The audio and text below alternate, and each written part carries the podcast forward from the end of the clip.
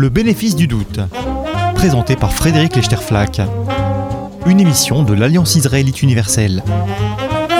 Bonjour et bienvenue dans Le bénéfice du doute.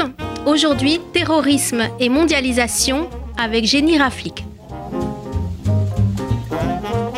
Avec le 11 septembre 2001, le terrorisme est entré massivement et visiblement dans le champ des relations internationales.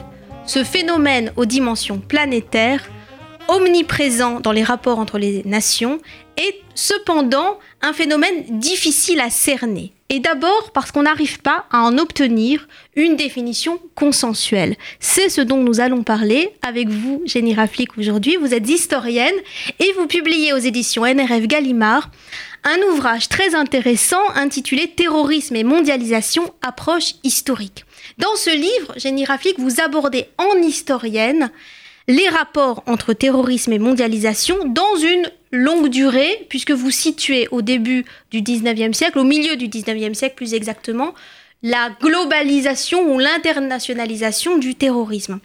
Je voudrais, pour commencer notre discussion, vous interroger sur cette question de, de la difficulté à s'accorder sur une définition du terrorisme. Comment est-ce qu'on peut fonctionner, notamment pour créer des alliances entre États contre le terrorisme, qui est un fléau planétaire, si on n'arrive pas à se mettre d'accord sur une définition de ce qu'on entend par terrorisme bah, justement, on n'arrive pas à créer des alliances qui soient véritablement efficaces, euh, en l'occurrence contre le terrorisme, euh, puisque faute d'une définition juridique universelle du terrorisme, on assiste depuis le 19e siècle. La problématique se pose depuis la lutte contre le terrorisme anarchiste.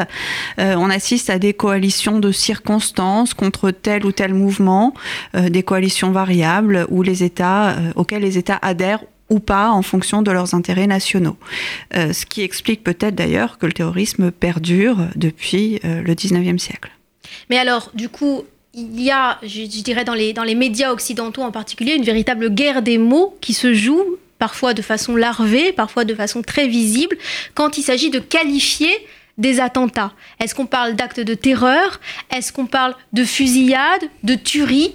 Hein, les, commandos des terrasses le, 13 novembre à Paris euh, étaient euh, consensuellement, universellement qualifiés de terroristes. Quand un commando euh, palestinien commet une, fusillade sur des terrasses à Tel Aviv, eh bien, dans les médias occidentaux, on ne trouve pas forcément cette, cette appellation de terroriste. Alors, cette guerre des mots, est-ce qu'elle prend sa source dans une difficulté de s'accorder sur une définition, notamment à l'ONU, dans les instances internationales, sur ce qu'on appelle terrorisme Alors, cette guerre des mots, euh, là encore, en fait, on, la rencontre depuis le 19e siècle. C'est ça qui est intéressant sur la longue durée, c'est ce ce qui est intéressant dans l'approche historique, euh, c'est qu'on voit que euh, finalement, d'emblée, les États ont du mal à utiliser un vocabulaire qui est un vocabulaire commun parce qu'on a une instrumentalisation politique.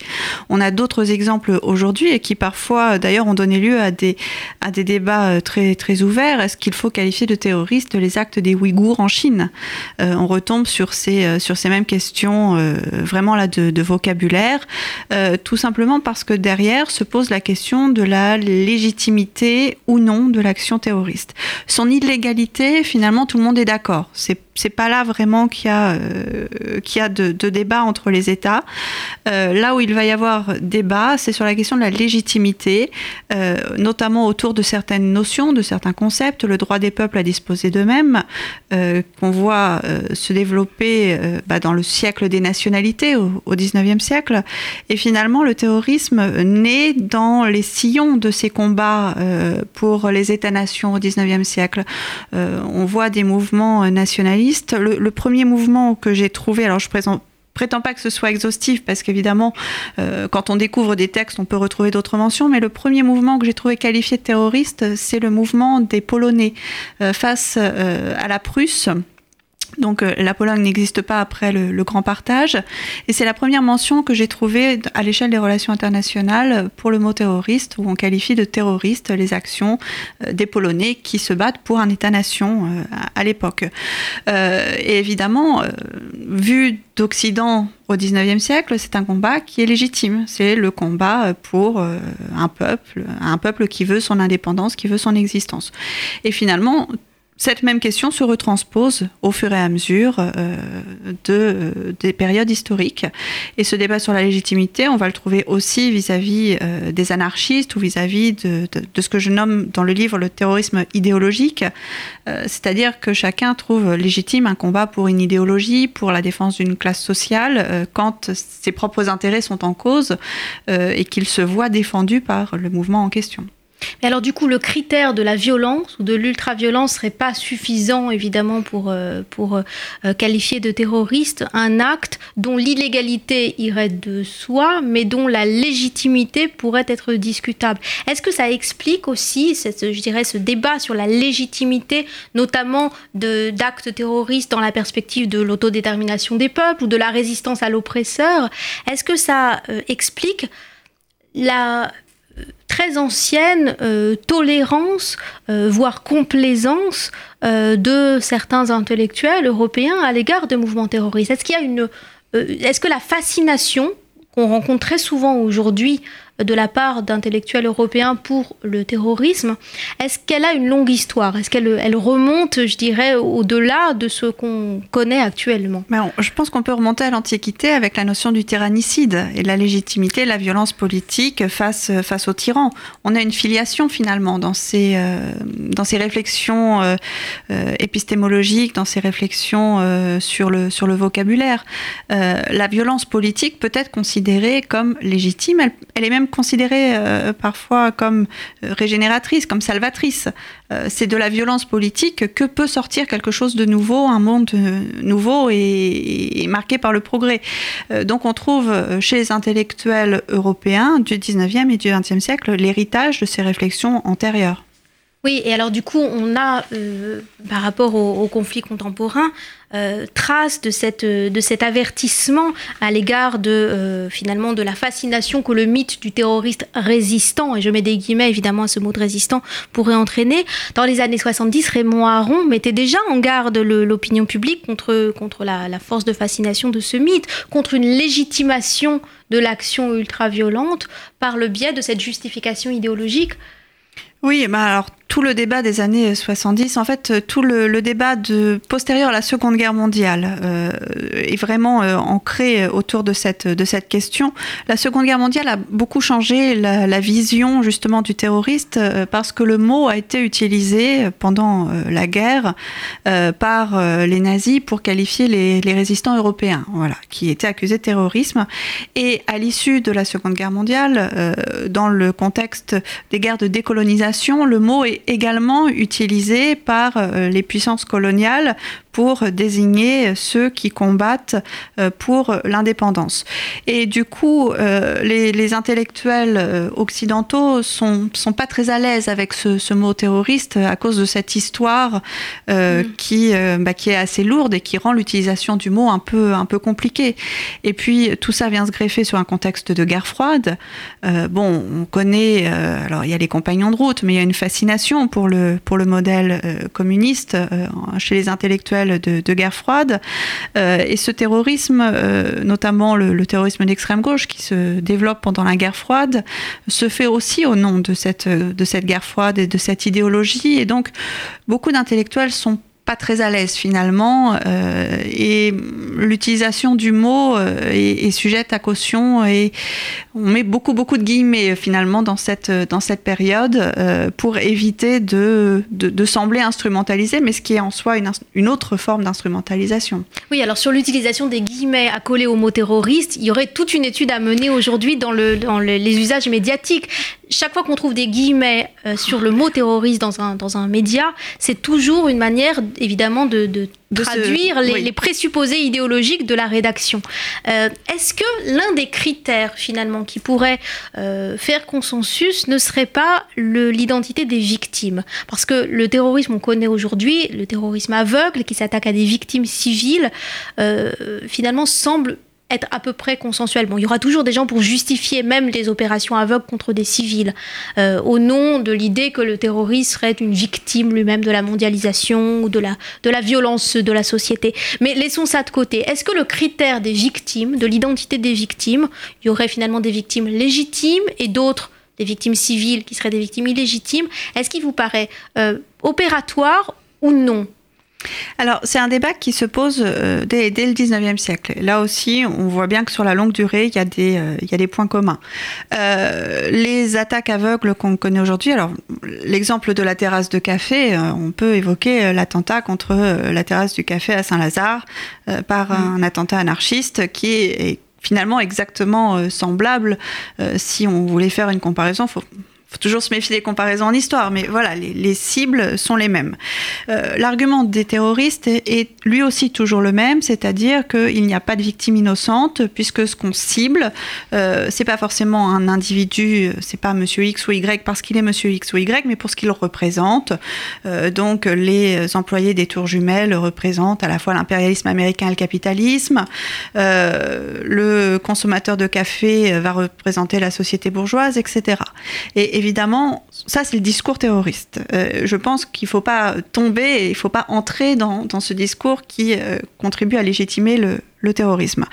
Euh, en revanche, la distinction entre civil et militaire, elle apparaît finalement aussi un peu dès le 19e, puisqu'on va, on va trouver aussi ces, ces, attentats ciblés. Mais il y a plusieurs types de cibles militaires. Il y a les militaires qui sont ciblés, mais dans l'exercice de leurs fonctions, qui sont euh, au combat.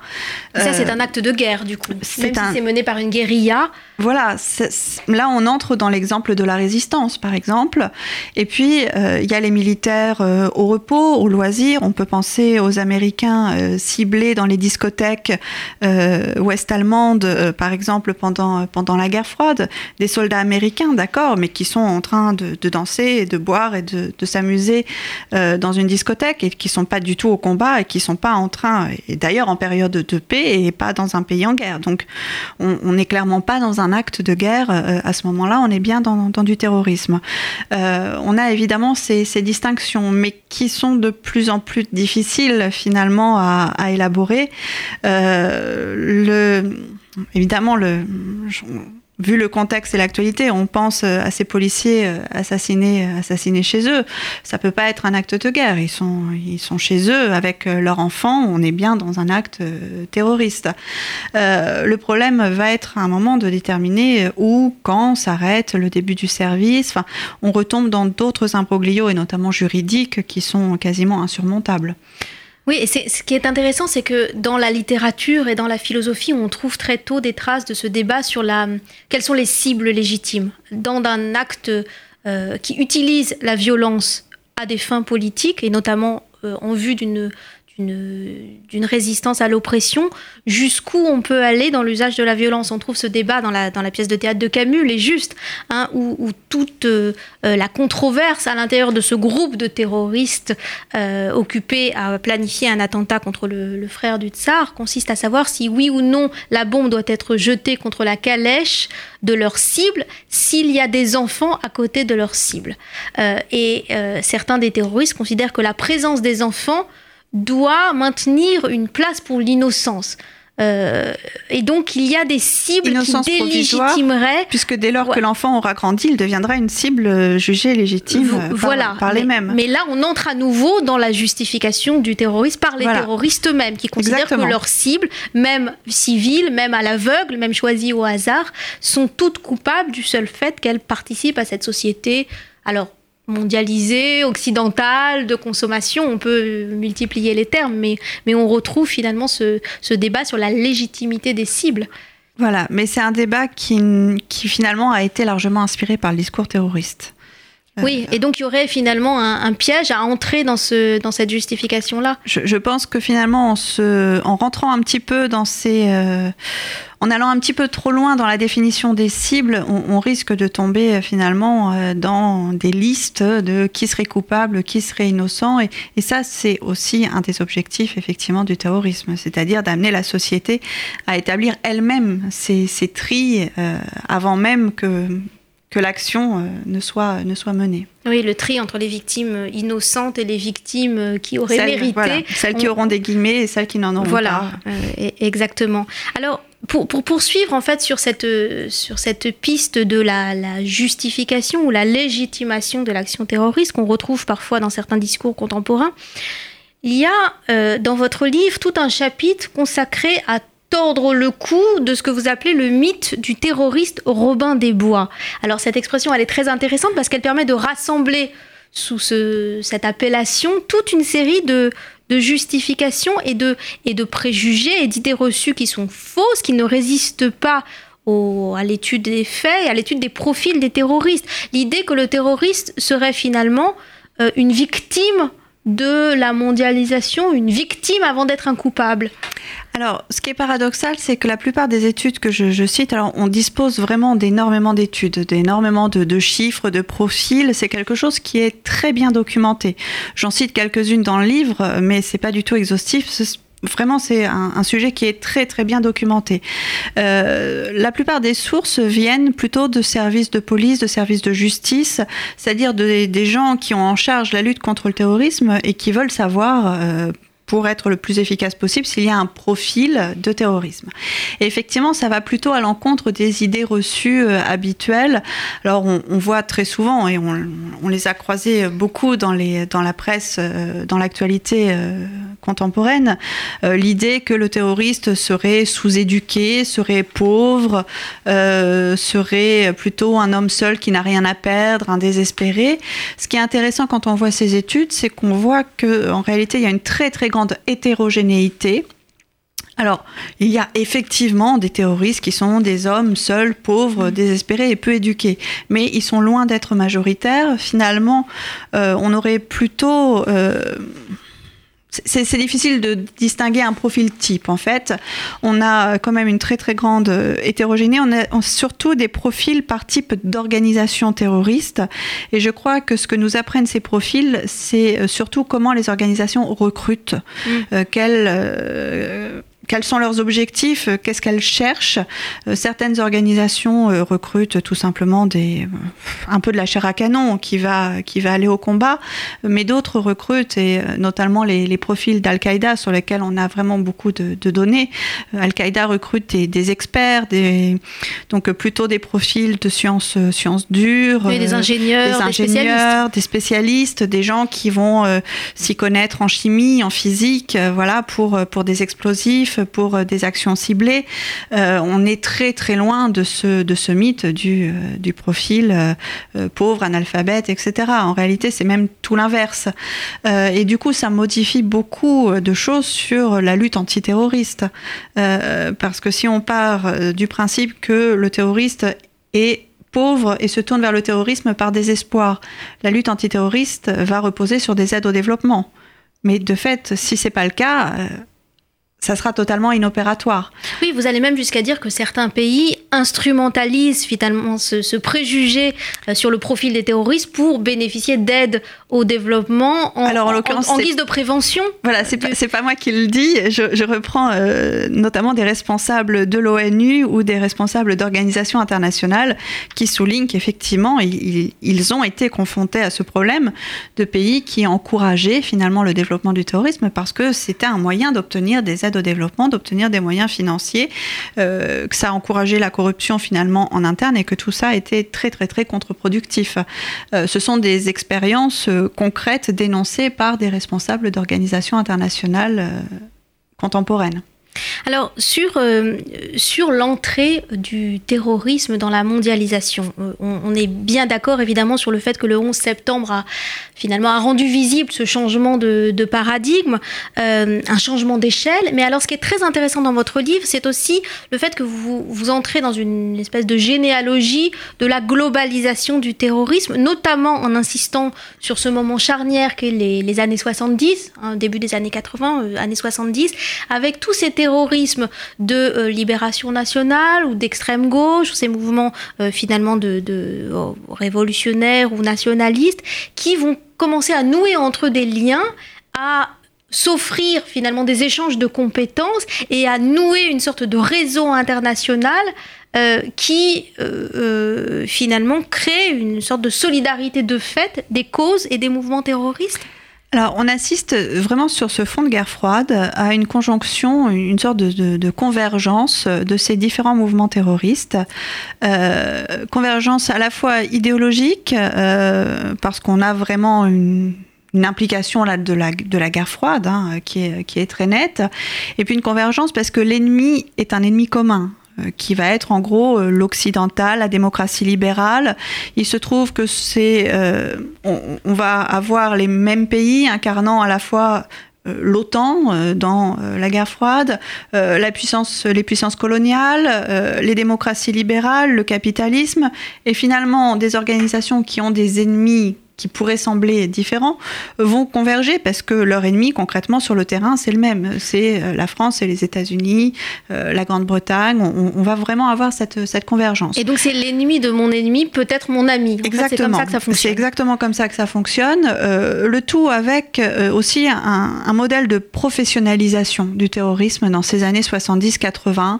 on voit bien ce modèle de, de mercenaires terroristes qui apparaît, des, des hommes qui vont se mettre au service euh, de causes assez différentes, euh, moyennant finance, euh, et puis qui finalement, au bout d'un moment, deviennent des professionnels du terrorisme et, et n'ont plus d'autres perspectives que cet engrenage de la violence qui rapporte beaucoup hein, en plus sur fond de, guerre froide. Euh, on a quand même un certain nombre de, rançons qui sont, euh, qui sont versées, des rançons au moment des détournements d'avions, euh, la prise d'otage de l'OPEP en 75 qui est très lucrative. donc on a aussi finalement un, mode de vie qui se, qui se crée chez ces mercenaires du terrorisme qui vont mettre leur service à disposition de qui qui voudra les employer finalement. Oui, alors vous, vous donnez plusieurs exemples qui sont, qui sont évidemment très parlants pour nous. L'exemple de, euh, de l'attentat à l'aéroport de Lod à Tel Aviv hein, en, 72, ou, même l'exemple beaucoup mieux connu euh, des Jeux olympiques de Munich en 72, où dans l'un et l'autre cas, euh, cette opération, donc attribuée au terrorisme palestinien, voulue et programmée par le terrorisme palestinien, a été exécutée euh, avec l'aide opérationnelle directe, euh, soit de, de, Japonais, dans le cas de, de, mmh. euh, de l'aéroport, soit de la fraction armée rouge, de la bande Abadère, donc des, des, des Allemands. Oui, bah, il faut rappeler tout simplement que les JO de Munich, une des revendications euh, des, euh, des, terroristes euh, lors de l'attentat des JO de Munich, c'est la libération d'Andreas Bader et d'Ulrike Meinhof. Euh, c'est des revendications qui sont, qui sont conjointes finalement. Ils demandent la libération de prisonniers palestiniens et de prisonniers allemands. On, on, le, on le, voit bien sur le, sur le terrain. et puis oui, l'attentat de Tel Aviv à l'aéroport, des Japonais, les victimes sont pour la plupart des Sud-Américains des pèlerins, des pèlerins partis en pèlerinage. Donc on voit bien que là, finalement, à la fois du côté des victimes et du côté des terroristes, on, a cette conjonction de, guerre froide. Euh, tous, les, tous les camps et tous les profils sont, sont représentés. Et alors, de ce point de vue-là, la mondialisation offre de très nombreuses opportunités au mouvement terroriste. Parmi ces opportunités, et pour enchaîner sur ce changement de paradigme avec le terrorisme islamique aujourd'hui qui est le modèle dominant dans les opinions publiques, est-ce que on assiste aujourd'hui, alors avec Al-Qaïda, puis maintenant avec Daesh, euh, à une espèce de, nébuleuse internationale beaucoup plus floue, beaucoup plus souple, avec un système que vous qualifiez de, franchise euh, alors, fonctionnel. C'est peut-être le, le, paradoxe de ce lien entre terrorisme et mondialisation. C'est-à-dire que finalement, le, lien principal et la façon dont le terrorisme va se nourrir de la mondialisation, c'est peut-être en, adoptant ces modèles et finalement pas en la combattant.